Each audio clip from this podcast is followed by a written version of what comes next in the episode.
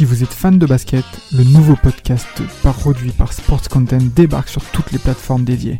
Forever, c'est le nouveau rendez-vous pour parler de l'actualité NBA, présenté par Maxime du Club 115 accompagné d'invités variés, à retrouver tous les mardis sur Spotify, Apple Podcasts et même YouTube. Alors n'hésitez pas, rendez-vous tous les mardis avec Forever. Back in the days when I was a teenager. Welcome to Team Duncast.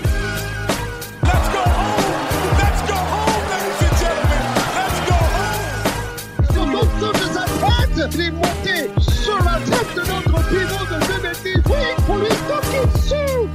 It's over! It's over, ladies and gentlemen! Back in the days when I was a teenager. Très bien, très bien. On attaque là pour euh, ce podcast deux postes, euh, deux intérieurs, deux postes 4. Deux, deux grands joueurs qui ont marqué en effet bah, leur ère par euh, leur performance, qu'elle soit d'abord individuelle avant qu'elle soit collective. Et le point commun des deux joueurs qu'on va voir au travers de cette période, bah, c'est qu'ils ont joué avec Monsieur Vlad, qu'on a bien entendu appeler Monsieur LeBron James. Bonsoir. Bonsoir. Euh, avec euh, ces deux mecs qui ont évolué dans deux trios, mais ils ont excellé par leur qualité de shoot, par leur qualité de shoot, ce qui n'était pas forcément visible vu leur poste. On veut bien entendu parler de Kevin Love, un nom de famille particulier, Love, oui, oui, Kevin De Love. l'amour Et un autre qui a fait une page de publicité qui est passée souvent à la télé, c'est bien, c'est beau, c'est Bosch. Chris Bosch, Chris Bosch, CB4, issu de cette draft 2003. Alors euh, là, on a affaire à deux mecs qui se ressemblent drôlement par leur euh, carrière quand même, hein, Vlad. hein. Oui, oui, alors, il y a... alors, ils ont des similitudes, mais aussi euh, quelques, quelques Différences. différences. Mais on- avant de revenir dessus, on va quand même présenter notre invité du jour, Bien qui est. Monsieur Miami de France, euh, qui est Monsieur Inside the Hoop. Je présente Lingua. Salut à toi. Salut les gars. Comment ça va? Bah nickel, hein. merci de l'invite, ça me fait plaisir. Bah, pas de souci, je pense. Justement, le, le but euh, de cette invitation, c'était voilà, c'était la relation euh, de ces euh, de ces deux joueurs, vu qu'on a le même point commun, c'est-à-dire le GOAT, LeBron James. Ouais, C'est ouais. pas souvent que c'est dans un podcast où il y a quelqu'un qui aime autant les mondes que moi. hein. Ah, Let's t'es go. aussi dans ce- On est bien- T'es bien placé pour parler là. On va, on va discuter de pas mal de choses là. Pff, T'es en train de me chauffer là.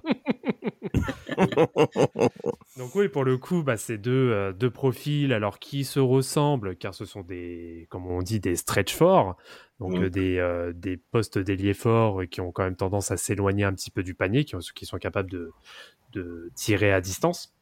et aussi donc d'attirer les défenseurs, mais qui ont aussi quelques, quelques différences. Et voilà, moi je vous propose qu'on refasse un peu la, la rétrospective de, de chacun et que par la suite donc on, on donne les faits d'armes euh, respectifs et qu'on donne après, après juste nos, nos petites préférences, un peu comme d'habitude quoi. On Bah, s'installe. bien sûr, bah, bien sûr. Bah, D'ailleurs, Mapenda, Mapenda, il est avec nous, Mapenda. Champion, champion, Ah, champion, champion Mapenda, oui, oui. Sénégal rec. Sénégal rec. Ouais, ouais. Champion du continent noir. Exactement. Alors, mon, alors, mon gars, entre Chris Bosch et Kevin Love, pour toi, tu t'orientes vers qui? Bon, Dis pas de va conneries, hein. Par CB1. T'es vraiment, mais. bon, Toi, c'est ça, toi. Quoi Encore? Non, vas-y, développe, développe. C'est pas grave, on aura le temps de marquer chacun son territoire. Non, moi, pour moi, Chris Bosch, euh, je préfère. Tu me demandes quoi qui je préfère entre les deux? Bah ouais, développe ton argumentation, mon gars. Bah, moi, je préfère Chris Bosch parce que, comme tu as dit, les deux carrières se ressemblent. Donc, ça veut dire une première partie de carrière où ils sont dans une franchise où ils sont un peu tout seuls.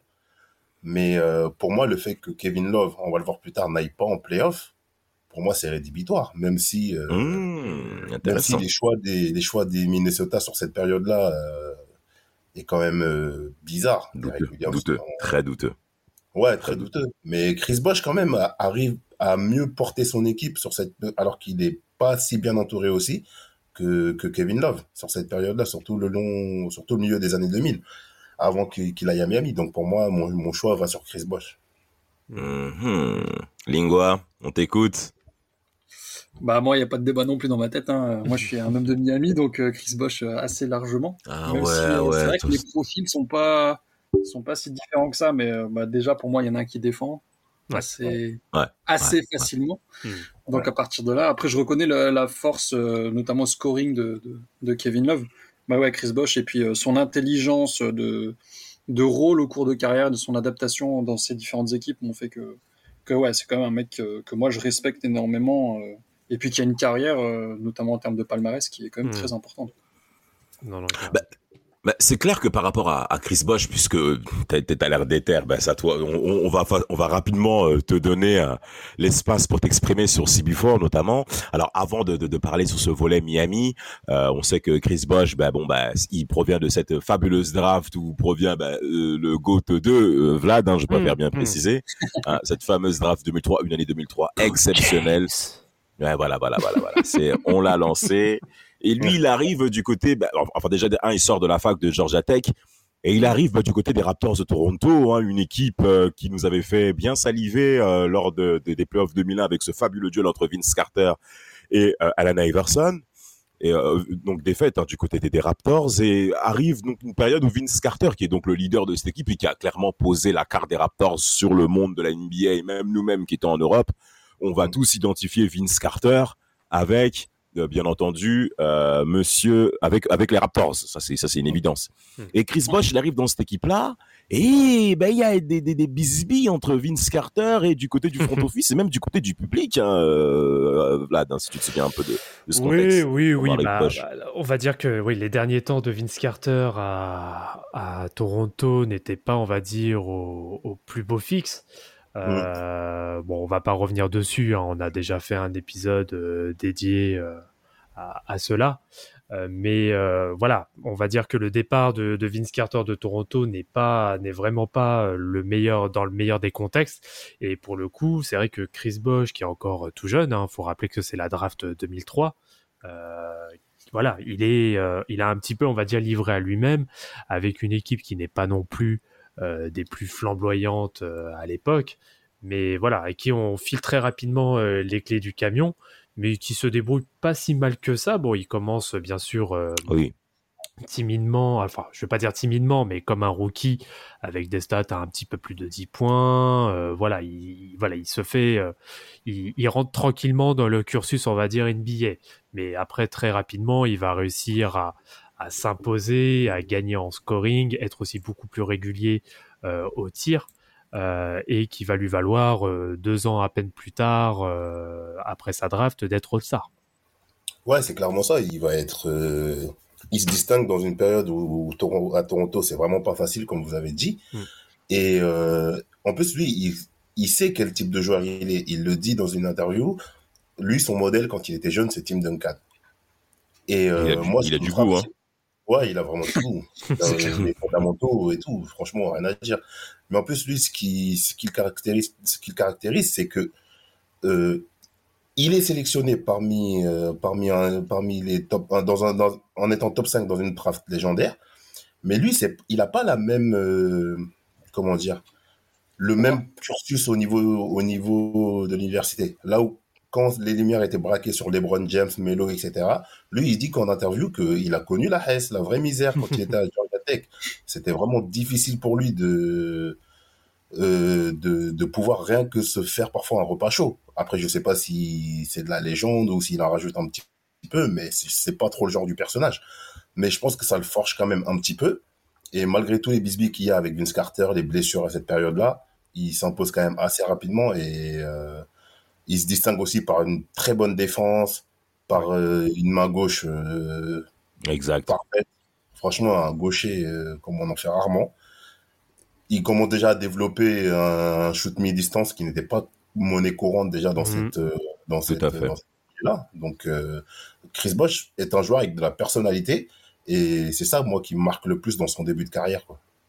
Euh, ouais, ben, c'est un joueur déjà un peu, un peu bizarre parce que c'est vrai qu'à l'époque, Oh. on sort quand même de la domination de Shaquille O'Neal, etc. Mm. Et puis, Ouais. euh, bah, c'est vrai que lui, euh, quand il passe un peu au poste de pivot, il doit se confronter à notamment Dwight Howard, etc. Ses meilleurs matchs en carrière, d'ailleurs, c'est face à. Enfin, je parle de Toronto, hein, c'est face à Dwight Howard. Mm. Donc, c'est vraiment deux oppositions de style complètement différentes. Puis lui, c'est un joueur quand même très très rapide pour sa taille, c'est ce qui était caractéristique de sa draft notamment. Euh, un peu avec euh, dans l'idée de Kevin Garnett notamment. Et puis euh, dès qu'il arrivait à se retourner en face à face avec ses défenseurs, ben, sa capacité de, de premier pas et de vitesse, Oui. ben, ça, voilà, c'était assez surprenant par rapport à tout ce qu'on avait pu voir en termes de, de pivot, voire de poste 4 euh, euh, avant. Quoi. Donc ouais, un joueur très très bizarre, euh, très très original, etc. Qui euh, va ensuite basculer dans un autre style de jeu après. Oui, complètement. Alors après, pour euh, rebondir rapidement sur euh, notamment ses, comment dire, ses grosses qualités, en tout cas, son, un de ses moves qui- qu'il préférait, c'était justement euh, de pouvoir faire un spin move pour ensuite aller directement euh, dunker. Et il l'a fait à plusieurs reprises et c'est vrai qu'il avait une rapidité d'exécution pour un 4, hein, parce qu'il faut rappeler les 4 à l'époque, début des années 2000, ce sont pas les 4 qu'on a maintenant, qu'on peut considérer comme des ailiers, voire même certains qui ont des agilités euh, d'arrière. Euh, Coucou Tout Anthony. Davis. Ouais, Franchement, c'est même pas les l'époque, dans la 5 qu'on a maintenant. hein. Même les 5, ouais. bien sûr. là, Mhm. à l'époque, dans la Confest, euh, les références, c'est Jermaine etc. Et en plus, il a, moi, il me fait un peu penser à Jermaine Ouais. dans le style aussi. Bah, c'est vrai que c'est euh, bah, Ouais. assez, assez longiligne, en fait, déjà physiquement, Oui. assez Ouais, longiligne, bah, qui est quand même capable de bien s'écarter. C'est vrai que Chris Bosch, en début de carrière, c'est quand même un shoot en tête de raquette qui est quand même très Oh fiable. oui, très fiable, hein, très très fiable. Très, très, Très fiable. Même Et, tout au long de sa euh, carrière. hein. Ouais, tout à Mais fait. même en NCA, en NCA, il sort avec, euh, avec un pourcentage à 3 points qui est au-delà des 40%. Mhm, ce qui est euh, sur de la NCA qui est très très honorable. hein. Faut, faut Ouais, Même à, absolument. deux points, je crois que, même à deux points, je crois que c'est le meilleur euh, au pourcentage au tir. euh, je parle de mi-distance, etc. Mhm, Enfin, tout mhm. global hein, de, de toute euh, sa conférence. Donc, euh, il me semble que pour un freshman, c'était un, un des records euh, à l'époque. Ouais, c'est Non, c'est mais- mais- exactement ça.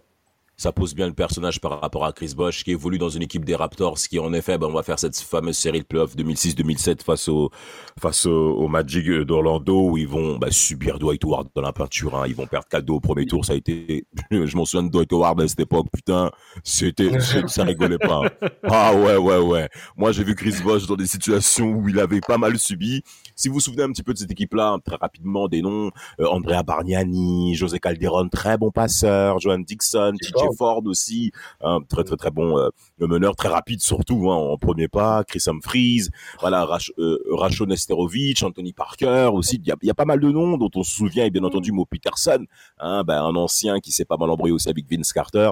Donc il y avait pas mal de petits noms du côté des Raptors qui vont petit à petit ben, tomber dans l'anonymat avec cette saison 2006-2007, 47 victoires, 35 défaites. Après, il y a 41 victoires, 40, 41 défaites, saison 2007-2008. Donc, ça tombe un petit peu, ça commence à chuter. Et cette fameuse saison 2008-2009, je crois qu'ils font 33 victoires, 49 défaites. Donc, Chris Bosch, Mm. individuellement, va progresser, c'est une évidence. Il suffit de voir ses chiffres. Il va clairement s'imposer comme étant l'un des meilleurs cadres de la ligue. Donc ça, c'est sûr. Il va faire du 20 points de 10 rebonds régulièrement. Et quand on sait qu'à cette époque, 20 points de 10 rebonds, ça comptait à l'époque. Hein. Quand tu quand il dit que son modèle c'est Tim Duncan et que lui-même commence à rentrer dans ses chiffres et dans ses meilleures années, Chris Bosh s'impose clairement. Mais collectivement, il y a des manques, il y a des lacunes, et ça va clairement se voir au niveau des performances. Et Chris Bosh va commencer à afficher bah, ses, ses, ses, ses- ses différentes craintes euh, par rapport à la suite avec les Raptors. Est-ce que vous vous souvenez d'une scène où la femme de Chris Bosh crie sur LeBron James qui était au Cavs Hmm. à l'époque pendant tout le match? Vous vous souvenez de cette son-là Ouais. Bah, ça s'est mal passé pour eux par la suite. hein. Ah bah bien, évidemment, évidemment. Mais est-ce que vous, est-ce que vous vous souvenez de ça? Vous vous souvenez de, de, de... Elle crie pendant tout le match, la meuf? oui. Est-ce que est-ce qu'il y a réellement besoin de repasser après sur ce que LeBron fait, franchement? Parce que Ah, il lui il l'humilie. Et il dira même c'est c'est ta faute. Il lui dira. hein. Oui, c'est ça. Mais Ouais, euh, sa alors sur, je sais plus exactement à combien il termine euh, sur euh, sur ce match en question, mais après on peut euh, directement revoir la vidéo sur YouTube. hein. Elle est elle est très très connue et euh, c'est Je crois vrai que que c'est 20 C'est 24 dans le dernier quart, je crois. Ouais, je sais. Ouais, c'est quelque chose du genre. Ouais, je sais plus exactement. Mais euh, en plus, je, en plus, t'avais Toronto qui était quand même en position euh, favorable euh, sur ce match, et t'as LeBron Ouais. qui take over complètement euh, sur euh, sur cette rencontre. Mais t'en penses quoi, moi, de la relation Chris Bosh, LeBron James? Parce que, hmm, il y a des choses à dire. Hmm. Bah, ça a jamais été des, les meilleurs amis du monde. hein. On sait très bien que, enfin, ils ils s'apprécient énormément, etc. Mais ça a toujours été Mm. euh, LeBron James et Chris Bosh. Ça a jamais été, Oui. même si euh, les gens considéraient ça comme un big three. Chris Bosh a toujours été en retrait à l'époque de Miami, et puis même quand il sortait entre guillemets en été, il y a toujours eu notamment cette époque du, du banana boat, etc. Bien Chris sûr. Bosh avait toujours été en retrait un petit peu. Donc voilà, mais même, enfin, pourtant malgré tout ça, il s'était quand même dit qu'ils auraient bien aimé jouer ensemble, etc. Dès la draft 2003. Donc euh, ça reste quelqu'un de proche, mais clairement pas dans euh, euh, les 3-4 meilleurs amis de LeBron James et de Dwayne Wade. Bah, c'est vraiment dans le, dans le cadre professionnel, en fait. Exactement. Mais c'est vrai- Après, c'est vraiment ça. s'apprécie, hein. Mais est-ce Ah oui, qu'il n'y a, pas- il y a pas un problème, un problème de perception que de, de ce que Wade- de ce que Bosch est dans la dans cette génération 2004 là. Ça veut dire on a beaucoup mis en avant LeBron, Melo, Wade. Ils étaient très amis, notamment aussi avec Chris Paul qui est aussi de la, dans la draft après. Juste, Et juste l'année euh, il s'est peut-être- senti comme le mal aimé en fait de cette génération-là. Je sais pas ce que vous en pensez, mais moi c'est un peu l'impression que j'ai Pas, extérieurement. pas forcément le mal aimé, mais il va, hein. mais il va payer le fait d'être dans une franchise comme Toronto. Euh, Ça n'aide pas en termes d'exposition. Euh, on a bien vu ce que ça a donné pour Vince Carter, hein, comment il a trimé. Euh, en plus, c'est une franchise qui est jeune. Euh, donc euh, déjà, il a trimé pour mettre euh, un minimum Toronto sur la carte avec ses grosses performances et notamment la fameuse série de 2001 euh, face aux Sixers, avec quand même un beau run de playoff, même si ça s'arrête qu'en demi-de-conf. Euh, mais euh, derrière, voilà, c'est t'as quand même tout un poids. T'as quand même tout un point en termes de, de enfin, comment dire, de d'héritage à essayer de, de transmettre. Donc derrière, forcément, il faut que tu aies des résultats. Et malheureusement, euh, suite au départ de Carter, à part euh, deux, trois bonnes saisons, euh, le reste est euh, ouais, limite à, à jeter à la poubelle en fait. Et malheureusement, ça, ça, ça ne l'a pas servi. Vous savez, à l'époque, si je peux me permettre de rebondir sur ce point-là, sur la notoriété de Chris Bosh avant Miami, si on peut dire ça comme ça, c'est vrai, il y a l'aspect du fait qu'il soit aux Raptors et donc au Canada et Mm. pas aux États-Unis. Parce que Chris Mm. Bosh, c'est un mec de Dallas, hein. c'est un mec du Ouais, Texas. Hein. Il faut bien mentionner d'où il provient au niveau de son childhood, c'est vrai. Mais euh, par rapport à Chris Bosh, sur cette draft 2003, un jour, il était venu à une émission qui passait avant à l'époque et tout, euh, sur une chaîne NBA TV qui avait sur Canal Satellite et tout que j'avais à l'époque. Il était venu, on lui avait posé la question, euh, ouais, si, vous, si tu fais un 2 contre 2 euh, entre Dwayne Wade et, et, et, et, et LeBron James, et toi, ton coéquipier, c'est Carmel Anthony, qui va gagner? Il a fait une tête, Chris Bosh, il s'est retourné, mais quoi? Vous êtes sérieux avec votre question? Mais bien sûr qu'on va les frapper, bien sûr qu'on va les gonfler. Et moi, je trouvais ça osé de sa part qu'il puisse se prononcer comme ça, alors qu'en face de lui, il a LeBron James, qui est clairement qu'on le positionne comme étant l'élu, c'est-à-dire Michael Jordan, par été 2003, la personne qui le remplace dans la tête de beaucoup de personnes au State, c'est LeBron James. C'est LeBron James. Et le fait que Chris Bosh se présente comme ça, j'ai trouvé ça quand même osé de sa part, qu'il puisse se permettre de se prononcer comme ça. Et moi, j'ai vu des matchs de Chris Bosh, de époque Raptors, où il affrontait en un contre un du Tim Duncan, du Kevin Garnett, du Jermaine O'Neal, comme vous l'avez dit. Mais moi, j'ai vu que ce mec, il, il, en avait dans la patate quand même pour pouvoir euh, oser se, se, euh, affronter les mastodontes qui étaient de la ligue à l'époque. Donc, voir ça, et je me dis, et, et j'ai toujours, et moi, je veux rejoindre même Penda sur cet argument où, euh, où il disait que j'ai l'impression que Chris Bosh, il court après cette, c'est cette notoriété qu'on doit lui donner, qu'on doit lui apporter. Et donc, concrètement, si on peut rentrer sur le vif du sujet avant de passer sur Kevin Love, messieurs, euh, le transfert à Miami. Franchement, qui sort le, qui est le grand gagnant des trois, des tri-amigos, là, en question, selon vous? Le grand gagnant des Ah. gagnants. Ah, moi, c'est compliqué. James. J'ai bien préparé ça. C'est compliqué Pour moi, si je devais faire un ordre des gagnants, je mettrais quand même LeBron, parce que ça lui permet quand même d'ouvrir son palmarès. Mhm. Euh, ensuite, je mettrais Wade, parce que il reste quand même le visage de la franchise, le visage historique de la franchise. Et je trouve qu'en fait, Bosch, il gagne parce que il, il, il, c'est le, c'est le moins, c'est le moins gagnant dans l'histoire parce que il se met quand même beaucoup en retrait dans le jeu. Parce qu'on a quand même affaire à un mec qui peut poser des stats à plus de 30 points, plus de 10 rebonds. Moi, je me rappelle son match contre les Bucks, dédicace à Rafik, il fait 44 points, 12 rebonds. tu mets ça en, tu mets ça En en 2010, podcast ouais. en plus.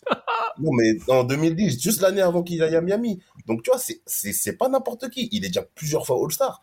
Et il arrive, et surtout après l'échec de 2011, il, est, il se met vraiment en retrait. Il est dans un rôle où, on le verra même sur la finale contre les Spurs, qui est vraiment symbolique, tu vois. Donc, il prend le rebond décisif, où il ressort la balle sur, euh, sur Ray Allen. Mm. Pour moi, c'est lui vraiment qui, qui fait à peu près les sales besognes. Donc, ça fait que dans l'esprit du grand public, c'est, c'est pas totalement mis en avant, ça. Mais pour moi, c'est pour, pour moi, c'est pour ça que je le place comme le moins, le moins gagnant, en fait, dans ce transfert-là. Ah. Mais je mettrais quand même LeBron euh, en, en tête. Comme... Bah, pour, pour moi, il n'y a pas forcément réellement de, de grands gros gagnants. Enfin, ils sont tous gagnants, je trouve, à leur manière. Bah, Euh, sûr. LeBron, en effet, ça va ouvrir le compteur, hein, ça, euh, clairement. Enfin, Euh, après, vraiment, le, le LeBron de, de Miami, c'est juste euh, en dehors de la finale 2011, qui est vraiment le gros point noir, le gros bémol. ouais, l'échec. euh, c'est, il, il fait quatre années quasi parfaites. Sur ça, il y a absolument rien à dire et c'est clairement le tremplin pour pour la suite. Après, Dwayne Wade, ça lui permet de de, de renforcer sa comment dire, de renforcer sa sa legacy, voilà, en tant que vraiment en tant que taulier de Miami et de vraiment dire que Miami c'est chez moi et que en tant que leader, je suis capable de me mettre en retrait pour faire briller d'autres gars. Ça, c'est très important aussi. Et Chris Bosch, euh, pour moi aussi, ça lui a, ça lui a aussi servi parce que à, à cette heure-ci, il est adoré euh, du public du hit. Euh, Ouais. Il est vraiment reconnu comme légende euh, du hit, malgré euh, qu'il n'ait pas non plus fait toute sa carrière à Miami. Mais euh, c'est le gars, voilà, c'est le gars qui a été capable aussi de mettre un peu son ego de côté, de vraiment faire toutes les tâches euh, qui étaient ingrates. Euh, on l'a bien vu notamment sur la. Pour moi, c'est là où c'est le plus flagrant, c'est vraiment sur la finale 2013 contre contre les Spurs, où il a une défense mais exceptionnelle et qu'on sous-cote énormément et qui correspond complètement en fait à l'identité du hit. Donc euh, pour moi, ça, voilà, pour moi, ça bénéficie aux trois, mais chacun à leur façon. Et juste une dernière chose avant que Ah Juste oui, il le faut. chose. Je veux l'entendre. parce que en fait, euh, Vlad il dit un truc intéressant par rapport au, au rôle qu'a Chris Bosh. Mais par rapport à LeBron, si vous remarquez bien derrière, LeBron a c'est grâce à, à Chris Bosh qu'il a toujours ce, ce style de joueur dans tous les rosters dans lesquels il va évoluer. Bien sûr, Mhm. bien sûr. euh, Kevin Love, dont on parlera, et Anthony Davis, des Oui. postes 4 qui s'écartent. Ce qu'il n'avait pas forcément à l'époque des Cavs, où il était plus avec des Igloskas, des, des intérieurs un peu plus Bah, classiques. Igoskas, c'est un 5. Manière, il peut, il oui, peut pas il jouer que mais 5. c'était Mais Drew. Gooden surtout. Bah, Drew le, seul, Gooden. le seul avec qui il a eu, alors, il, alors avant Bosch, si, il a quand même eu Antoine Jamison qui était un peu dans le dans ce Il registre-là. l'a eu 6 mois ou 4 Et mois. voilà, voilà, il a il eu que quelques quatre mois, donc c'est clairement pas euh, suffisant. Pour la saison 2009-2010, en effet.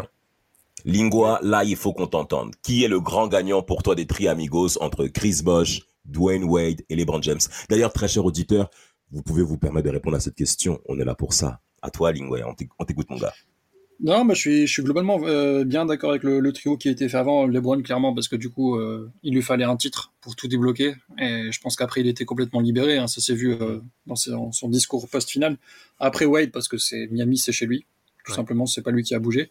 Euh, et puis en dernier, Tim Duncan. Après, euh, Tim Duncan, pardon, Chris Bosh. Euh, le lapsus non, mais je reviens parce que justement, tu as dit euh, la défense, elle est très sous-cotée. Et justement, je voulais rebondir là-dessus dans le fait que souvent, ce qu'on retient de ces finales-là, c'est la mi-temps de Tim Duncan face à Chris Bosh, où il lui met euh, plus de 20 points sur la tête. Je crois que c'est Game oui. 6 ou Game 7, Mhm. je sais plus. Bien et on sûr. retient souvent cette partie-là, alors que le taf qu'il a fait tout au long de la finale est quand même assez grandiose. Et puis même, même dans les autres séries qu'il a pu faire tout au long de sa carrière à Miami. Donc, comme vous l'avez dit, il avait le, le rôle ingrat. Et en fait, là où c'est triste pour lui, c'est que euh, Spolstra le disait, c'est lui le membre le plus important Mm. pas en termes euh, sportifs purs, mais Oui. c'est lui qui a réussi et euh, qui a diminué son rôle offensif pour réussir à faire gagner l'équipe. Et c'est ça qui était le plus dur. Se montrer euh, le fait d'être assez intelligent pour euh, moins avoir de, de vue individuelle, mais de faire gagner le collectif. Et Spolstra disait que ça, c'était vraiment le, euh, ce qu'il y avait eu de plus difficile pendant les quatre ans de Big Three. Et du coup, en fait, là où c'est ingrat un peu pour Chris Bosh, c'est que lui, il a dit, moi, je veux bien faire ces sacrifices-là quelques années pour gagner les titres, Mm. mais après, tout était ouvert pour lui. Quand Ouais. LeBron est parti, euh, tout le futur de Miami, c'était lui, son contrat, son Et argent, euh, les shoots, etc. Et c'est là où il a été fauché en plein, Mm. enfin, Ouais. en plein en vol, ouais. Mm. Voilà, c'est là où c'est triste, quoi. Et surtout, je tiens à préciser, et euh, c'est vrai que ça, on le met clairement pas assez à son crédit, mais à, à cette heure-ci, Chris Bosh, c'est le facteur X sur les deux séries contre les Pacers. hein. Faut le préciser, Parce que en 2012, sans lui, c'était mal barré quand il se blesse. Je crois que c'est aux abdos, je crois qu'il se fait, euh, qu'il se blesse euh, contre. Mais après, il contre joue les plus de la série, il, joue, Ah, il se blesse au match 1, il joue plus de la série, il gagne ça. quand même, mais, euh, ouais. Mais compliqué, hein, parce que sans, contre, avec Boston- lui, euh, avec lui, je pense qu'il passe beaucoup plus facilement. Oui. Ouais. Et pour Boston, euh, c'est lui qui fait basculer la série Oui. euh, du bon côté, quoi. Son, son dernier match aussi, En, match deux- 7, en il- 2012, au match 7. 2012, là. Boston. Une série très serrée hein, entre les deux, les, les vieillards euh, des Celtics et, et Chris Bosh Mhm. euh, et bien entendu les Triamigos du Heat de Miami. Victoire 4 à 3 et euh, premier titre euh, du Heat. Moi, dernier mot avant de passer à Kevin Love, le gagnant par rapport à ces trois-là, je dirais que c'est Chris Bosch. Parce que j'ai Ah bien peur, j'ai bien peur pour Chris Bosch, que sans ce fameux été 2010, je décisionne. D'ailleurs, on Mm. va bien entendu, Tim Duncas va Mm. est dans l'obligation de réserver un espace par rapport à ce fameux été 2010, qui aura même été mouvementé hein, sur d'autres équipes. N'oubliez pas Carlos Boozer qui va aussi signer du côté des Bulls. Euh, et, et. Stoudemire aussi. C'est pour vous dire à tel point que c'était un été vraiment particulier sur, dans, dans la ligue. Chris Bosch, sans son arrivée au hit, j'ai bien peur qu'il tomberait dans l'anonymat aujourd'hui. C'est pour ça que moi je le considère comme étant le grand gagnant de cette arrivée où ben, il a une legacy, où on se souvient de lui au niveau des performances, parce que n'oublions pas du côté des Raptors qui font deux saisons où ils ratent les playoffs. Alors sans doute été 2010, il serait sans doute parti ailleurs. Il y avait pas mal de personnes qui avaient pas mal de franchises qui avaient des sous été 2010, mais il est clair que cette arrivée, pour ma part, est plus que gagnante du côté de Chris Bosh. En tout cas, je le place à la première place. En deuxième, je mets Dwayne Wade parce que tout est chez lui. Et en dernière place, ben, pour euh, bien emmerder Vlad qui est avec moi ce soir. Salaud Voilà, c'est tout. C'est LeBron James. Alors, messieurs, là, on va, on va transiter du côté de la conférence Ouest, si vous le permettez. Et on va s'attaquer. Eh ben, on va- On va y aller, on va y aller, on va y aller avec euh, Monsieur Love, dont son père a même été joueur NBA, hein, en plus, hein, je crois, Stan Love et tout, qu'il avait rapidement mis dans le mood euh, du, du basket très rapidement à l'enfance. Je vous fais tous les détails.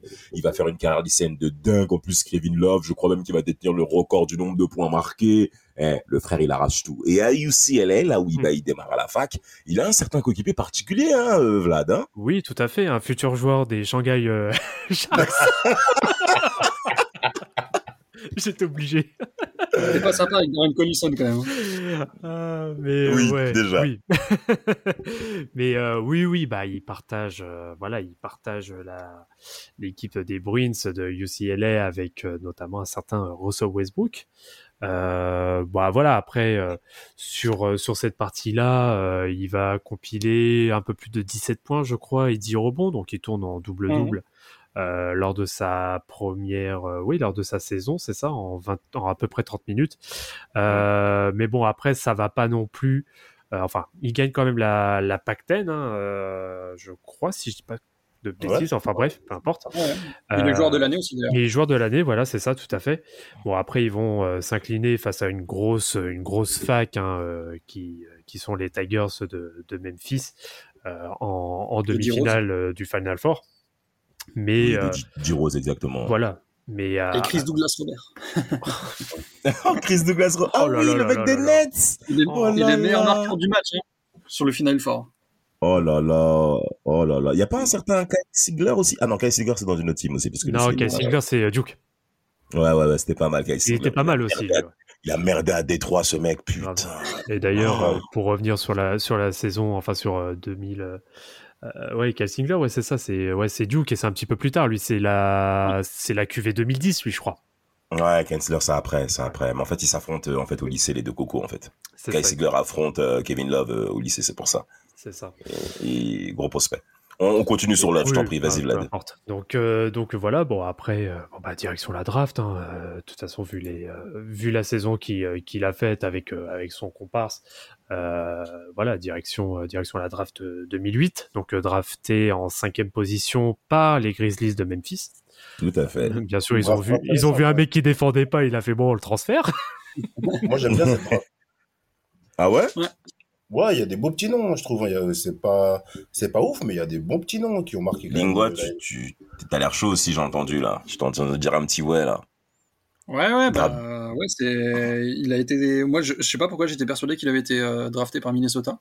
Et euh, bah, finalement, quand tu vois le recul du trade, tu te dis que ça, ça se tient comme transfert, quoi, de récupérer Kevin Love pour, euh, pour contre OG Mayo. Donc, euh, ouais, avec le recul, tu te dis que c'est vraiment choix. quoi. Bon trade. Bah en vrai, moi cette draft, c'est mon âge quoi. C'est tous les mecs de ma génération, euh, OJ Ouais. Mayo, Russell. Westbrook. C'est ça, en fait. Brooke Lopez, Roy Hibbert. Non, t'as, t'as, t'as, t'as de bons mecs. T'as des mecs qui Ouais, ont essayé. Sergi Ibaka, Batum, Georgil. Non, il y a des bons petits mecs. Hein. Non, c'est vrai qu'il y a Goran quelques noms. Dragic. Pekovic, euh, non, elle est pas mal. DeAndre Jordan. Marie Spates. Ouais, Marine Space, ouais. Dragic, au deuxième Goran tour. Dragic au deuxième tour. Très, très, très, très bon Javel choix. hein. McGee. Ouais, Javel McGee. Un sacré malade aussi. y a quelques noms quand même. Non, non, il y a- il y a. Mario Chalmers, Oh. euh, Ah, il est là. du Final Four et tout. hein.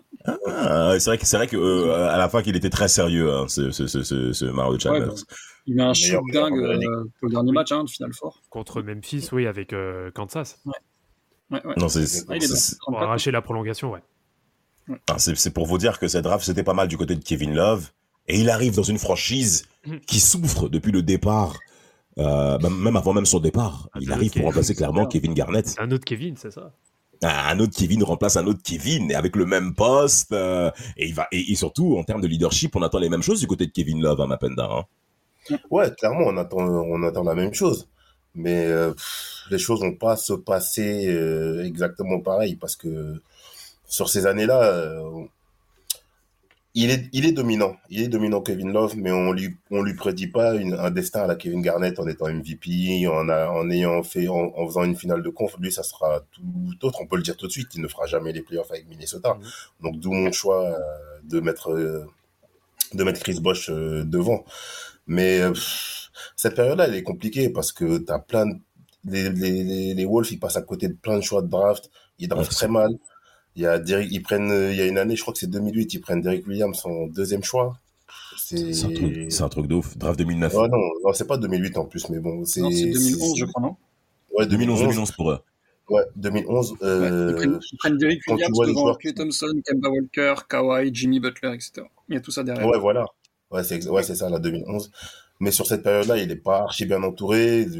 C'est des saisons à 20 victoires, 30, 25 victoires. Ça, c'est- ça, c'est- ça se bat en fin de conférence. Mais lui, à titre individuel, il est pas mal. Il fait des, il fait des vrais stats. Il, est, Ouais. il fait même des matchs euh, impressionnants dont on parle encore aujourd'hui, des matchs à 30 points, 30 rebonds. Il fait des séries de 5 matchs euh, à 30 points et 10 rebonds, des perfs que qu'on n'a pas vu depuis Malone ou, euh, ou, ou euh, Karim Abdul-Jabbar. Donc, il est dominant individuellement. Rien- ça, il n'y a rien à dire. Mais au niveau collectif, il est très mal entouré. La seule année où il aurait pu espérer quelque chose, je crois que c'est en 2011, où- quand Ricky Rubio arrive. Mais malchance, il ça. se blesse. Alors, ils font un bon début de saison. Ils font un bon début de saison, mais lui, après, se blesse au bout de quelques matchs, au bout d'une vingtaine de matchs. Et quand il revient, c'est Ricky Rubio qui fait sa, la- sa première grosse blessure. Hmm. Mais quand tu vois les mecs autour, euh, Corey Brewer, c'est bien gentil, mais euh, voilà, c'est pas, ça te fait pas gagner, euh, ça te ramène pas en playoff, quoi. Donc, euh, donc ouais, début de carrière quand même un peu dans l'anonymat pour, euh, pour Chris Bosh. Reconnaissance individuelle. Kevin certes. Love, Kevin Love, Kevin Love. Euh, Kevin Love, pardon. Euh, reconnaissance individuelle, certes. Euh, talentueux, mais collectivement, c'est c'est vraiment, c'est vraiment compliqué. Euh, pour info, alors absolument rien à voir avec ce que vous dites, mais aussi euh, Kevin Love, c'est un neveu, c'est le neveu de Mike Love, hein, qui est euh, cofondateur du groupe de musique les Beach Boys, hein, pour info. Oh, oh, oh, oh, oh, oh, oh, oh. Ah. Il fallait que tu viennes placer ça ici, Oui, toi. tout à fait. Ah, bien sûr. Non, mais Minnesota, je vais te rejoindre par rapport à Sam Apenda. Ils font des erreurs au niveau de la draft qui sont quand même colossales. La draft 2009, ils, dra- ils, ils prennent Ricky Rubio, comme on a bien compris, et un certain Johnny Flynn. Vous vous souvenez le petit arrière là? Je l'aimais Oh. bien, lui, en plus. C'est vrai? Tu l'aimais Ouais. bien? Ouais, je l'aimais bien. Parce qu'il Ouais, avait un bon. bandeau, j'étais un bandeur, voilà. Exactement. Bah, Comme aujourd'hui, comme aujourd'hui, rien n'a changé. Euh, Ah, bah, Excuse-nous. il, a, il il a plus le bandeau maintenant, euh, le GOAT. Ah non, là c'est terminé ça. Mais, mais, mais, mais oui, en effet. Mais, mais euh, je dirais pas qui c'est. Hein. C'est- Laisse-toi kiffer tout seul, je m'en bats les reins. Euh, mais, mais ce fameux Johnny Flynn, pourquoi je parle de lui? Parce que il a été drafté à la sixième place de la draft 2009 de, en- de, la ligue. Mais en septième place, c'est qui? Eh ben, c'est Stephen Curry. Imagine, Putain. Oh imagine. Ils sont passés à côté de Stephen Curry. Mais même, tu C'est deux meneurs avant. C'est ça le ouais, pire. c'est qu'en plus, tu même- du meneur. Tu laisses partir un mec comme Ty Lawson qui verra faire quand même quelques bonnes saisons à Denver. hein. Oui, oui, Oui, oui. absolument. Saison. Et, Ouais. et, et, et tu, tu passes à côté d'un, de, de- de- et aussi James Harden qui passe à, il passe à côté. Non, franchement, ce qu'ils ont fait comme dinguerie. C'est, même, l'année d'après. Hein. L'année d'après, Ben euh, oui. ils prennent Wesley Johnson alors qu'il y a Cousins, Hayward et George derrière. hein. Oh là là là là là là là là là là, mais quelle bande de merde. T'imagines, t'as une doublette euh, Love Cousins en termes. Oh, Ah ouais. Non mais offensivement, c'est de la folie. oh. Ils sont passés à côté de, de, de mecs dingues. Alors après, t'avais Nicolas Pekovic. Vous vous souvenez le Monténégrin qui il, était balèze il- là il était pas mal, hein. Ouais, Ouais, il, avait de belles mains. Hein. Il bottait des gens, lui. hein. Ah, il était fort physiquement ce Physique, hein. monsieur. Ouh là là. Ah, il était Très Ouais. physique, c'est très physique. Mais bon, Demarcus Cousins et, euh, et Nicolas, bon, on aime beaucoup Nicolas, mais bon, voilà. Hmm. Je suis désolé. Euh, non, non, non, c'est, c'est, franchement, c'est clair que Minnesota, un certain David Kahn, si vous vous souvenez, hein, va, va, va faire de, de, de, de grosses boulettes au niveau euh, euh, des joueurs. Corey- oh mon dieu, Derek Williams. Oh là là là là là. Oh, de, oh, Derek Williams, oh, t'es dur. Non, mais, en fait, ça fait trop de mecs qui ne défendent pas. Oui, oui, par contre, c'est vrai qu'il défendait pas. Mais Ça euh, fait beaucoup. offensivement, il était intéressant quand même. hein. Oui, mais Ah, pas, ah, non. pas de la numéro 2 quand même. Oui, oui, non, après, oui, toute proportion gardée, bien sûr. Mais t'as du Skiles du côté, du, du côté de Minnesota, t'as des joueurs qui ont du talent. Regardez un peu les bilans si je vous fais un petit peu le retour de ça du côté de Kevin Love et de son équipe. Saison 2008-2009, 24 victoires, 58 défaites. Saison d'après, 15 victoires, 67 défaites. Saison 2010-2011, 17 victoires, 65 défaites. Mais Minnesota, mais, mais c'est pas possible. La saison 2011-2012, 26 victoires, 40 défaites. Mais Ouais. on a affaire à un Kevin Love qui est performant, mais collectivement. Alors moi, je suis d'accord sur le fait qu'il faut clasher également l'organisation. Parce que tu peux pas avoir autant de, mauvais bilans comme ça sans prendre en compte les mecs, les têtes pensantes de, de l'organisation. Pas de souci. Mais à titre individuel, qu'est-ce qui manque à Kevin Love, Lingua? Il manque quoi à notre papa, à notre frère Love, là? Bah, il manque plein de choses. Hein. Autour de lui, il manque des joueurs. Lui, il manque un peu de défense. Il manque. Enfin, t'as pas l'impression que tout ses... comment dire, tout son jeu euh, impacte le collectif autour de lui? T'as l'impression que c'est vraiment, je fais mon truc, euh, je marque des points, je prends des rebonds, mais ça impacte pas, ça ramène pas avec moi les autres joueurs autour. quoi. Donc, euh, donc il y a pas grand chose autour. Et puis c'est pour ça qu'il gagne pas de match, hein. C'est terrible. Ça prouve Bah, que Kevin Love n'est pas un leader? Je, vous trouve- je vous, trouve- je vous trouve dur quand même. Vas-y, Vlad, mais je vous trouve dur. Non, non, non, vas-y, vas-y, euh, tu peux enchaîner. euh, même. Mapenda, vas-y. Bah, avec tous les noms que tu as cités, il n'y en a même pas un qui s'est rapproché au moins d'une d'une discussion pour, pour une place dans un All-Star Game. Ouais, c'est compliqué. Oui. C'est compliqué. Et puis, quand tu regardes un peu sur cette période-là, quand tu reprends un petit peu les vidéos, il y a quand même pas mal de gros, gros matchs. Tu as quand même pas mal de buzzer beaters. Tu as quand même pas mal de matchs où il, a, il arrache des prolongations. Peut-être que Ah, mais au au niveau du leadership dans le vestiaire, peut-être qu'il manque quelque chose. Mais euh, c'est compliqué quand même de. Après, de- Après, Kevin Love, c'est clairement pas un leader de vestiaire. Ouais, voilà, c'est quelqu'un qui est quand même assez discret, ouais. Qui va faire son taf. Après, c'est pas quelqu'un, c'est pas dans, c'est pas en lui euh, d'être, on va dire, assez extraverti, en tout cas suffisamment extraverti pour imposer un certain leadership. Alors, en plus derrière, euh, quand tu te retrouves avec euh, des Michael Beasley, euh, des Oh là là. comme ça, Oh euh, là c'est compliqué, franchement. Oh là là là là. Est-ce que alors euh, est-ce que vous connaissez le moment où il y a eu cette fracture du côté des T-Wolves et euh, de Kevin Love? Non. Il y a un moment particulier, très cher auditeur auditrice, qu'il faudra forcément que nous puissions vous évoquer. On arrive au moment où il faut, ben, où Kevin Love sort de son contrat rookie, donc il y a un certain contrat maximum qui commence à arriver. Mhm. N'oubliez pas que nous n'oublions pas que nous sortons ben, de cette période de grève hein, qui a eu lieu en 2011. Donc là, il y a des nouveaux contrats Mhm. qui arrivent, beaucoup plus lourds, avec un nouveau partage mis en accord avec la CBA, Mhm. bien entendu. Et Kevin Love arrive le moment où il faut le prolonger. Et t'as David Kahn, qui est donc président des opérations de basket du côté des T-Wolves, qui au lieu de lui proposer le maximum à Kevin Love pour le conserver parce que c'est un petit marché, eh ben, il lui propose un contrat de 4 ans. Alors, le contrat de 4 ans, c'est 80% du maximum ou 70%, quelque chose comme ça. Mais on n'est pas au contrat maximum, donc Kevin Love ne se sent pas respecté par rapport aux performances qu'il a du côté des T-Wolves. Euh, Je vous rappelle qu'au niveau des stats, du côté de Kevin Love, c'est tout simplement exceptionnel. Hein. On est sur du 20 points dire bon euh, euh, au plus, hein, sans compter également sa performance à 3 points. Parce qu'on parle d'un joueur qui a un toucher Oui. exceptionnel, euh, Mapenda. Il a tout pour lui, donc le contrat max, c'est tout à fait compréhensible qu'on lui donne, n'est-ce pas? À moins que vous ayez des objections. Dans le cadre de Minnesota, euh, moi, je, je le comprends. Il devait l'avoir. Mais euh, après, Ah. c'est c'est compliqué. C'est compliqué quand même de le, de le donner à Kevin Love parce que, comme Vlad a dit, il n'a pas la personnalité d'une franchise player. Il n'a pas le leadership. Il affiche, enfin, il affiche pas. C'est quelqu'un qui va faire son job, qui va bien le faire à titre individuel. Donc, euh, et puis même médiatiquement, il n'attire pas la lumière. Donc, c'est compliqué d'avoir un, de donner le max à un mec comme ça. Donc, euh, sur ce point de vue-là, je comprends quand même un petit peu, un petit peu Minnesota. Bah, bon. Après, il sort quand même. Enfin, moi, je trouve, je trouve que son année 2010-2011, elle est quand même assez folle. hein. En- outre Oui. le fait qu'il gagne le MIP, Le 30-30. euh, il fait quand même. Ouais. Ouais, il y a le 31-31 là, sur, le, Mm. sur les Knicks. Il y a des matchs en 30-20, t'as plus quoi savoir en faire. Et puis, les Knicks, le toujours les Knicks Toujours les Knicks dans le coup, toujours dans le coup, comme le Paris Saint-Germain, c'est la même chose. la Oh, serpillière cherche, hein. Le paillasson Le plan cul Il est, en plus de ça, il est All-Star et euh, il fait un record. euh, alors ça, du coup, je, je connaissais pas du tout la stat, mais il fait 53 matchs de suite en double-double et c'est un record depuis 1972.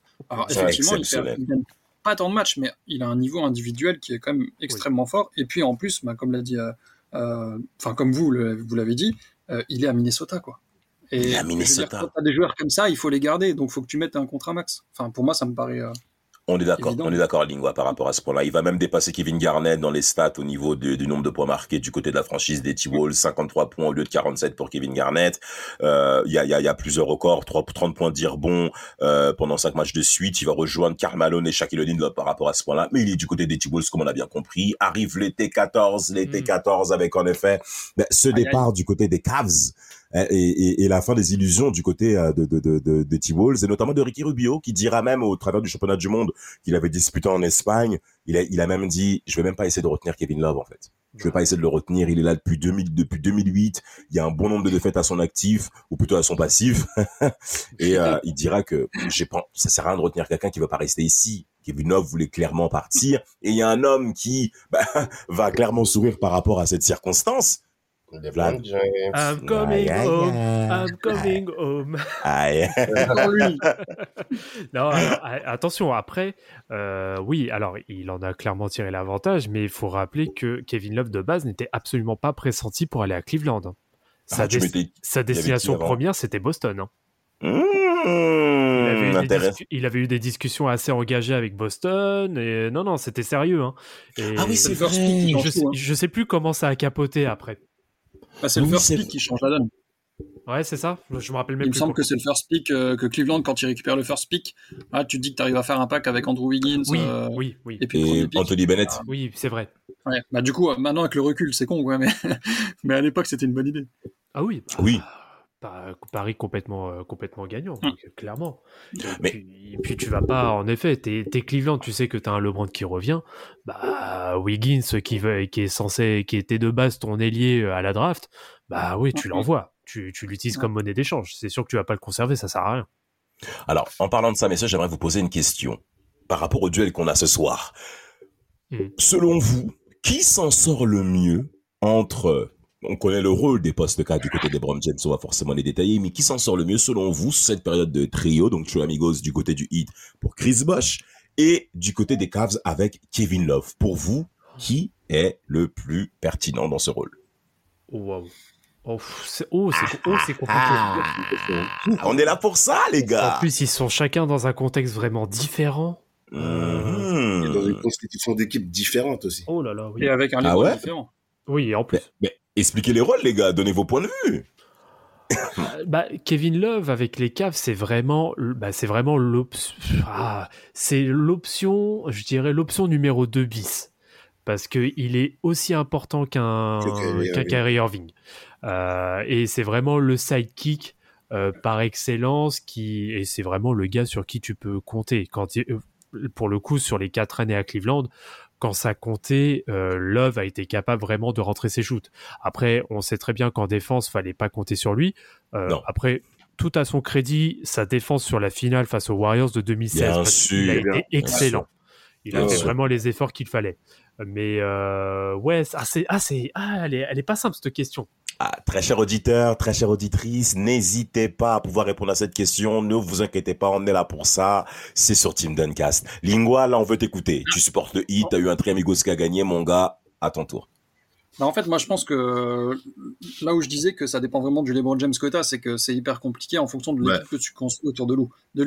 Là, euh, par exemple, à l'époque de Miami, c'était vraiment une équipe euh, avec un LeBron James qui avait un niveau de défenseur de l'année, et donc une Mhm. équipe qui était basée pas sur euh, le talent offensif de chacun, même si ce talent de LeBron James et Wade te permettait de faire la différence individuellement, mais sur une équipe qui était défensive. De, en premier rapport. Oui. Au contraire, quand tu vas aux Cavaliers, il défend plus tant que ça les LeBron James, enfin, et le collectif ne défend pas, et donc du coup, forcément, tu as besoin d'un- d'un troisième joueur qui a un impact offensif beaucoup plus important. Et c'est là où l'opposition des deux, elle est extrêmement intéressante. C'est euh, tellement dépendant du style de jeu de LeBron James et du style de jeu que tu mets à ton équipe que, ben, du coup, euh, les deux se tiennent en fonction de comment tu veux construire ton truc. Bah, il y a ça, et euh, si je peux me permettre, euh, la, la nuance aussi que tu peux avoir entre Chris Bosh et, euh, et Kevin Love, c'est que Chris Bosh a aidé LeBron James à vraiment s'élever au niveau auquel il a été, alors que LeBron, une fois qu'il est arrivé à Cleveland, c'est lui Il qui a permis à Kevin Love de s'élever euh, Mm. vraiment comme un joueur qui est Tout capable de remporter un titre. Tout à fait, tout à fait, tout à fait. Absolument. Et moi, c'était ce point-là que je voulais mettre euh, en lumière. N'oublions pas que du côté du Heat, LeBron James et Dwayne Wade se sont pas mal marchés sous les pieds par rapport à ce point-là. Et euh, quand la hiérarchie a été faite euh, par rapport à du côté du Heat, ça a été beaucoup plus facile après pour mettre en place les différentes forces en présence avec les différentes catégories pour chacun. Et LeBron James, en arrivant du côté des Cavs, il a donc eu déjà une première idée de comment s'organiser un trio et dans ce trio du côté des Cavs, il y avait un certain Kyrie Irving qui lui devait commencer enfin à briller en playoff quand on connaissait ses performances à titre individuel. Et Kevin Love, c'est pareil. Mm. Kevin Love, c'est pareil. Kevin Love doit maintenant commencer à briller dans des équipes qui vont loin en playoff. Parce que je vous rappelle bien, Kevin Love, sa première participation en playoff, Mhm. c'est les finales NBA. Il fait direct les finales. Et qu'est-ce qui se passe pour les finales pour Kevin Love? Il, il se blesse pas par hasard? Ouais, si, il se blesse, euh, Ouais, il se il se blesse blesse même, même il se blesse même au premier tour, non? Ouais, ouais, il se Ouais. blesse euh, face à Boston euh, au match 4, je crois, c'est Kelly Ouais, ça. qui, lui les- Oui, qui lui déboîte l'épaule. ouais. C'est Ouais, premier tour. Et du coup, il les fait pas. Quoi. LeBron, il va tout seul en finale, il n'y a pas de Kyrie, il n'y a pas de. Bah, y Kyrie. Kyrie se fait le genou en, bah, au premier match face aux Warriors. C'est- même globalement, sa première saison au Cavs, quand même, elle est un peu compliquée parce que au début de la, enfin, sur la première moitié de la saison, on lui reproche un peu justement ce côté euh, no defense. Bien sûr. Oui, et il a fallu exact. que, il a fallu que le roster se réadapte quand ils, quand ils font le, le trade, ils récupèrent J.R. Smith et, et Shumpert. Mhm. Ça, ça rééquilibre totalement l'équipe et il s'y retrouve un peu mieux parce qu'on voit ses lacunes défensives sont un peu plus cachées. Mais du coup, globalement, saison, première saison compliquée avec cette blessure-là, plus euh, une première partie où il y a pas mal de critiques sur sa défense, comme je dis. Mais bon, euh, c'était compliqué quand même pour les Browns d'aller gagner euh, dès la première année avec toutes ces circonstances-là. Bah, surtout qu'en plus, pour rajouter euh, les circonstances de Cleveland, oui, la première saison, elle est vraiment, enfin, c'est limite un miracle qu'ils arrivent en finale et puis bon, face au face à une équipe de Warriors, donc c'est sûr que s'il y avait un Kevin Love et un Kyrie Irving à 100%, je pense que la donne aurait été différente. Je pense aussi. Déjà, ce qui est sûr, c'est que Iguodala, il n'aurait pas été MVP des finales. mais, euh, mais surtout qu'il faut rappeler aussi le contexte avec David Blatt. Le, Mm. euh, Oui. ça, ça va pas. Il y a, y a pas absolument aucune alchimie. Euh, David Blatt, alors je vais pas dire se met tout le monde à dos, mais euh, il a clairement pas la confiance euh, totale Il de, de l'effectif et du board. Ça aussi, il faut le rappeler parce qu'il est sur la sellette euh, depuis le premier match. Euh, bon, il a quand même réussi à tenir un an et demi, ce qui est pas, ce qui est quand même à son crédit, faut le rappeler. Euh, mais euh, ouais, c'est compliqué Cleveland. hein. Bah, pour revenir sur David Blatt, quand même, parce que quand là où Tyrone Lou, c'est plus facile pour lui, c'est que David Blatt, il vient d'Europe, où Oui. il gagne des titres. Donc Ouais. il a une vision, il a une, il a des idées de jeu qui ne sont pas forcément en adéquation Mhm. avec la NBA. Oui, oui. Donc c'était un peu compliqué pour lui de, et même une gestion du, de l'effectif qui n'a rien à voir quand tu es en Europe et quand tu es en NBA. C'est c'est pour ça que Tyrone Lou va mieux s'en sortir. Quoi. Bah, Surtout d'un effectif où tu as un joueur du calibre de LeBron James. Quoi. c'est Ça, ça. c'est ouais. très Je pense compliqué que aussi. Le, le hein. point, il était trop haut pour lui. Bah, bah, en parlant de ça, si on peut continuer par rapport à, à Kevin Love, il y a, il y a, on peut même faire le lien par rapport aux deux bonhommes en fait. Pourquoi? Parce que euh, lorsque Chris Bosh prend sa retraite et on va forcément évoquer cette partie très triste euh, de Ford par rapport à sa fin de carrière, il va même donner une interview en disant que euh, Kevin Love, ça va être très difficile pour lui. Il prévient Kevin Love. Il Mm. prévient Kevin Love très rapidement par rapport au fait Mm. que jouer avec les Brown James, c'est difficile.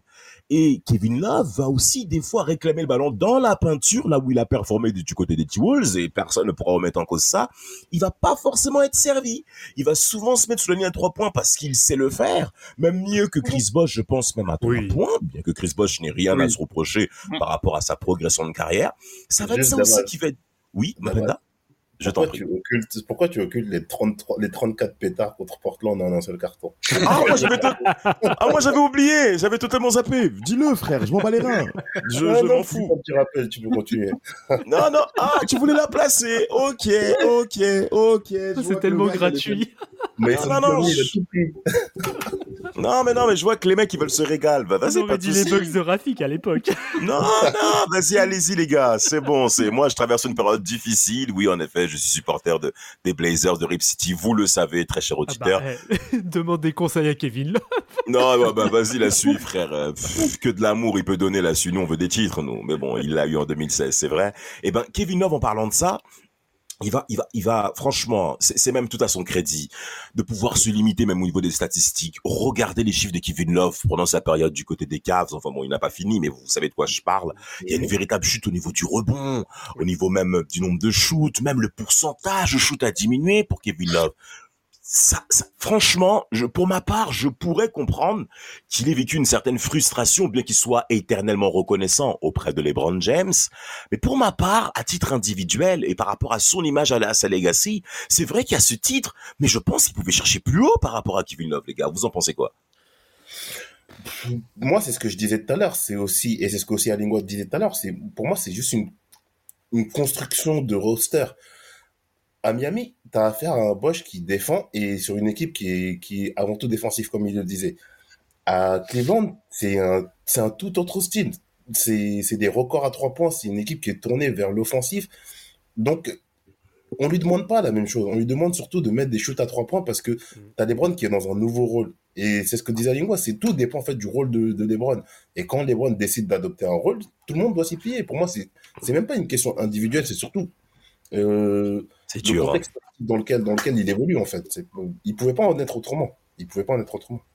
Ah, et puis c'est puis bon c'est pas simple quand même la transition parce que oui t'es t'es t'es Kevin Love t'es un gars qui sort de Minnesota pendant euh, pendant 6-7 ans Il a euh, jamais fait de playoff. Pen- pas- pendant 6 ans, tu ne fais pas de playoff. Malgré tout, tu essaies quand même de faire tenir la barque. Tu es vraiment le franchise player. À cette heure-ci, il n'y avait personne d'autre. Tu as vraiment tout sur tes épaules. Et du jour au lendemain, alors, ça peut être une bénédiction, comme ça peut être un cadeau empoisonné d'avoir juste d'être libéré de tout ça. Mais derrière, Mm. tu dois complètement retrouver ta place, retrouver, alors du coup, des automatismes parce que tu as une nouvelle équipe, tu as un nouveau style de jeu. Euh, tu es aussi dans, une, dans un nouveau mindset. Enfin, c'est et en plus tu passes du jour au lendemain à une équipe qui était dans les plaf- enfin qui était vraiment dans les profondeurs des classements euh, vers directement une finale. Ouais, franchement, c'est c'est pas simple. Moi, je trouve qu'il s'en sort quand même plutôt pas mal pour le coup. Mais C'est ce que euh, disait Damas, c'est- c'est c'est que dur. C'est ce que c'est ce que disait Damas, ce rôle là de devoir passer de première option offensive où tu as tous les ballons à un rôle ingrat parce que c'est un rôle Oui. qui, qui devient Oui. ingrat quand tu es première option, de troisième Ouais, option toute où gardée. que le même. reste. Pardon? Toute proportion gardée parce qu'il a quand même beaucoup de Oui, bien sûr, bien sûr. points, Tu vois, Bien c'est il y a pire comme rôle ingrat quoi. Oui, bien sûr. Mais je- par rapport au, au, au statut que tu pouvais avoir avant, quoi. Il voulait statut, bien sûr. Mm. Et c'est ce que Chris Bosh voulait expliquer à Kevin Love, c'est tu vas souffrir quand il va y avoir des défaites. Évidemment, c'est toi qui vas en prendre plein la tête parce que LeBron James sera peut-être pas autant sur les critiques que ce qui peut être euh, vrai entre guillemets. Donc il l'a prévenu un petit peu parce que lui, il est passé par là auparavant du côté de Miami. Mm. Le nombre de fois où Chris Bosh s'est pris des, des critiques pas forcément Tout à fait. justifiées parce que bah, Tout à Miami fait. perdait. Bah ouais, mais après, c'est le rôle. Si tu veux gagner, il faut savoir faire des sacrifices. Et puis, euh, Chris Bosh l'a très mal compris et Kevin Love après aussi. donc, euh, Bah tiens, justement, Lingua, comme on est sur ton cas là par rapport à Chris Bosch, est-ce que toi tu pouvais le percevoir comme étant un petit peu soft, surtout qu'il a été critiqué sur ce point, euh, Chris Bosch Toi, comment tu le voyais? Euh, Bah, moi, je le voyais pas forcément soft dans son jeu. Je le voyais euh, physiquement un petit peu plus frêle que les autres, mais ça, c'est par rapport à son, à son physique euh, à lui. Mais euh, ça lui apportait des autres euh, avantages par rapport aux autres. Donc euh, voilà. Après, d'un point de vue mental, euh, il a, Ouais. il a un peu galéré, euh, je pense, à accepter ce rôle-là de devoir être le troisième et de devoir faire les sacrifices. Mais finalement, il l'a quand même fait. Euh, on l'a vu, Kevin Love, ça a été un peu le même délire, euh, sauf qu'en plus, lui, alors est-ce que ça a été le cas pour Chris Bosh, je sais pas, mais Kevin Love a- en a souffert mentalement, il, a- il en a Mm. beaucoup parlé, il a eu des soucis mentaux, euh, de, Ouais. de dépression un petit peu, dans, de devoir Oui, oui. prendre ce rôle-là et tout ça. Et puis c'est une pression de devoir gagner tout le temps quand t'es avec LeBron James, c'est quand même, euh, si tu vas Tout pas temps. au bout avec la bague, ben c'est Échec. un Échec. échec. Donc c'est quand même hyper compliqué mentalement de, de, de suivre comme ça, et c'est pour ça que c'est aussi fatigant de faire tant de finales de suite. Et en parlant de ça, si je peux me permettre de continuer avec toi, Lingua, tu te souviens de la Oui. fin entre Pat Riley et Chris Bosch À toi de nous dire tout ça, Ouais. hein, t'es un mec du hit. hein. Ouais, bah alors après ça c'est encore euh, c'est un, un cas un peu spécial, hein, même unique dans l'histoire de la NBA, j'ai envie de dire parce que euh, la fin c'est tout simplement une blessure, une maladie. Hein. Donc Mhm. euh, première fois il a des caillots sanguins, c'est en 2014-2015 je crois, il est obligé de s'arrêter au niveau Ouais. du, juste au niveau du All-Star Game. Alors voilà, on se dit, ben, c'est déjà arrivé. Si c'est une fois, c'est pas très grave. Il fait un traitement, fin de saison, etc., etc. Et il revient l'année d'après. Sauf que là, ben, ça arrive une deuxième fois. Et à partir de là, c'est quelque chose qui est, qui est récurrent et donc fin de carrière. Normalement, alors lui, il a eu énormément de mal à l'accepter, ce qui, Ouais. d'un côté, peut être Normal. compréhensible. Quand t'es pro, c'est ta vie tous les jours, c'est ce, tes 25 dernières années, voire 30 dernières années, c'est là-dedans que tu les as mis. Bien sûr. Et donc lui a essayé de tout faire pour sortir un peu de ça. Il a rencontré des autres médecins hors NBA qui lui ont dit tu peux jouer malgré les risques, ce qui d'un point de vue médical est complètement bête, mais voilà. Et Miami n'a jamais voulu accepter ça et aucune autre franchise d'ailleurs. On parlait Mhm. souvent du fait qu'il pouvait signer à, aux Lakers ou à Houston, etc. pour pour euh, prendre une autre carrière, sauf que voilà après il a compris euh, après les clashs avec euh, Pat Riley que finalement c'était pour son bien et que euh, voilà le fait qu'il meure pas sur un terrain, un terrain c'était plus important qu'une fin de carrière euh, qu'il méritait. C'est certain. Mais Ah, moi, ça m'a ça m'a fait, ça m'a fait chier, hein, moi, quand. Ouais, franchement, ça Ouais, Oh, aussi, pareil, hein. pareil. oh là pareil. Moi, ça m'a, ça m'a vraiment marqué. Hein. Ouais. Déjà, déjà, déjà, il y avait ces larmes lors de la défaite en 2011, cette défaite face à Dallas où Chris Bosh, Mm. il explose dans le Il couloir qui amène au vestiaire, il s'écroule, mais, mais il pleure vraiment. hein. Putain, ah ouais, il était, mais vraiment comme les Noirs dans les veillées, tu vois, les Africains qui pleurent dans les veillées, là. il, il pleure, mais, mais, mais, et Chris Bosh, mais il s'écroule. Et t'as Phil Jackson qui l'avait même clashé en plus en disant, ouais, quand tu pleures, tu dois pas pleurer comme ça. Bon, vous connaissez le vieux Phil, euh, the, the, the, le, the Master Z qui, qui, a- qui, qui se l'a encore ramené. Mais dans Chris Bosh, tu sens qu'émotionnellement, le mec, il a été vraiment marqué par cet échec, mais aussi bah, par ce, ce- cette retraite, comme tu l'as bien développé, Lingua. Bah, D'ailleurs, euh, moi, je trouve que Dwayne Wade, il a un peu joué, il a un peu joué genre euh, remplaçant. Comment dire ça? LeBron, il, il s'est barré. Été 14, il se Mhm. casse. Et toi, Dwayne Wade, qui va un peu se réfugier, c'est Chris, c'est Chris Bosh pour continuer la carrière? Non, frère, moi, je l'ai pas très bien vécu. Parce que je le voyais maintenant faire une photo avec Chris Bosh. Je le voyais maintenant, ouais, c'est mon gars, c'est mon sauce. Lui, il est là et tout. Franchement, j'ai pas trop apprécié l'attitude de Dwayne Wade parce que ben, LeBron est parti. T'as mis sur- quand LeBron était là, t'as mis sur le teco Chris Bosh. Et là maintenant, comme il te reste que 6 Buffon, maintenant tu commences à tout donner. Moi, ça, hum. En fait, ça vous en avez parlé au tout début du podcast, j'ai pas rebondi dessus, mais quand vous disiez que c'était un peu les copains Chris Bosh, Dwayne Wade et tout ça, ce qui, ce qui est vrai, c'est vraiment les meilleurs amis, entre guillemets, du monde, quoi, pour, pour euh, utiliser l'expression. Mais c'est juste qu'en fait, Chris Bosh, c'est pas trop son délire, lui. C'est quelqu'un de très, très réservé, qui est, entre guillemets, geek, hein. euh, voilà, il est très intéressé par l'informatique. C'est aussi pour ça qu'il était à Georgia Tech euh, pour ses études. Et puis, euh, voilà, il est dans le, il travaille dans le graphique, dans le, le design maintenant, Ouais, etc. design, donc, euh. Voilà, c'est vraiment son, mental à lui qui est je suis renfermé, j'ai pas forcément besoin d'aller boire du vin euh, euh, comme peut le faire le- LeBron et, et Wade, de sortir euh, en boîte, etc. C'est pas trop trop son truc. Donc après, il a profité de la lumière parce que LeBron était parti et il a bien eu raison, c'est ce qu'il méritait. Mais je pense pas que ça allait impacter le fait que ben que, lui soit mis de côté un petit peu, c'est vrai, mais peut-être pas autant qu'on pouvait le penser. Parce que c'était son caractère de rester tranquille dans un coin. Mm, bien sûr. Mais euh, je tiens à faire une petite, euh, une petite, euh, comment dire, un petit hommage à Chris Bosch pour euh, notamment toute la période, euh, toute la période hit avec ses fameuses vidéobombes. Ah bah ça, ça c'est resté, hein. Ah, c'était génial cette période-là. C'est Ah, c'est- C'était un clown, hein. C'était un clown. Ouais. Enfin, il est pas mort, dit non. c'était. euh, comme s'il était. Mais euh, ouais, c'était un, c'était un mec qui, a, qui était de très très bonne humeur et tout ça, donc euh, c'est- il faisait un bien fou dans le vestiaire. On s'en rend pas compte, hein, Mm. mais Et, Mais euh, ce qui est dommage en plus, c'est que vu le shoot qu'il développait de plus en plus, Mm. et qu'en plus quand LeBron part, il, rem- il remonte ses stats au scoring, ça il faut le Tout dire. à fait. Et Tout à fait. vu comment la ligue tournait, et notamment Lingua Mm. qui parlait du fait de la possibilité qu'il puisse rejoindre Houston. Euh, vous imaginez dans le Houston de Mike D'Antoni là à l'époque où il y a Harden où c'est du. God, il serait régalé. Franchement, ah, il serait serait régal. Ouais, bien il sûr. serait régal parce que sa dernière saison, il finit avec 19 points de moyenne. Moi, en tout cas, le Ouais. dernier mot que, que, que je mentionnerai sur même ce podcast, on a affaire à des postes 4 qui ont évolué dans la fin euh, des années 2000, en tout cas qui ont vraiment performé à la fin des années 2000. Je parle bien entendu de Kevin Love et qui avaient toute la place nécessaire pour être des joueurs majeurs au cours Mhm. des années 2010. Mais un homme est passé devant et cet homme, c'est LeBron James.